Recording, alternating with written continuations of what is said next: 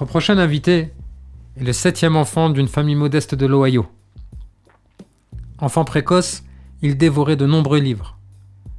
Parlant de sa fréquentation assidue de la bibliothèque de Détroit, il dira Si mes souvenirs sont exacts, je commençais par le premier livre du rayon du bas pour dévorer ensuite tout le reste, l'un après l'autre.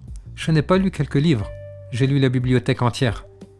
Homme de génie, il inventa le télégraphe duplex, qui deviendra le multiplex pour gérer les cours de la bourse. Puis il inventa le phonographe, capable d'enregistrer et de reproduire toutes les sons de manière mécanique.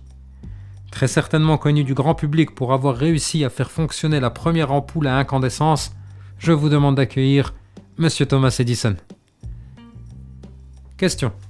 Vous êtes sans conteste qualifié de génie par le monde. Que vous a-t-il valu cette qualification selon vous? Réponse. Selon moi, le génie est fait de 1% d'inspiration et de 99% de transpiration. Question. La pierre angulaire de cet ouvrage est l'importance de la connaissance, du savoir et de la lecture. Comment percevez-vous ce point? Réponse de Thomas Edison. Je dois admettre que je lis deux journaux du matin et trois journaux du soir. Tous les principaux magazines, à l'exception de ceux portés sur la fiction, ainsi que la plupart des publications scientifiques. Lorsque je désire me prélasser, je me plonge dans les histoires de détectives. Je pense que tout jeune homme devrait toujours lire un quotidien.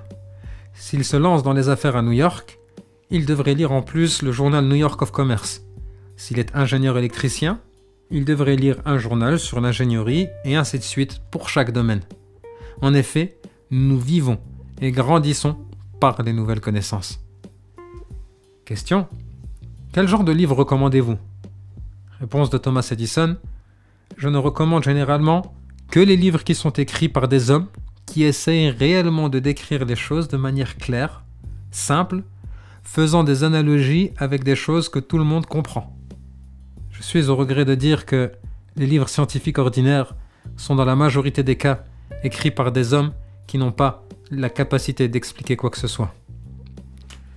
Question Nous sommes tous à la recherche d'exemples et de modèles dans la détermination et les efforts à fournir afin d'atteindre nos objectifs. Pourriez-vous partager avec nous votre expérience en la matière? Réponse de Thomas Edison. Pendant toutes ces années d'expérimentation et de recherche, je n'ai jamais fait de découverte. Tout mon travail est basé sur des déductions. Les résultats obtenus étant purement et simplement ceux de l'invention. Je construisais une théorie, puis travaillais sur cette dernière jusqu'à me rendre compte qu'elle n'était pas viable. Une fois cette théorie rejetée, une autre théorie émergeait. C'était pour moi la seule façon de résoudre les problèmes. Je n'exagère aucunement lorsque je dis que j'ai construit 3000 théories différentes en rapport avec la lumière électrique chacune d'elles étant raisonnable et en apparence viable. Pourtant, ce n'est seulement que dans deux cas que mes expériences ont démontré la véracité de ma théorie. Dernière question. Selon vous, à quoi devez-vous votre succès? Réponse. Je dois mon succès au fait que je n'ai jamais eu de montre pour m'indiquer l'heure dans la pièce où je travaille. Vous remercions chaleureusement pour ces précieux conseils, monsieur Edison.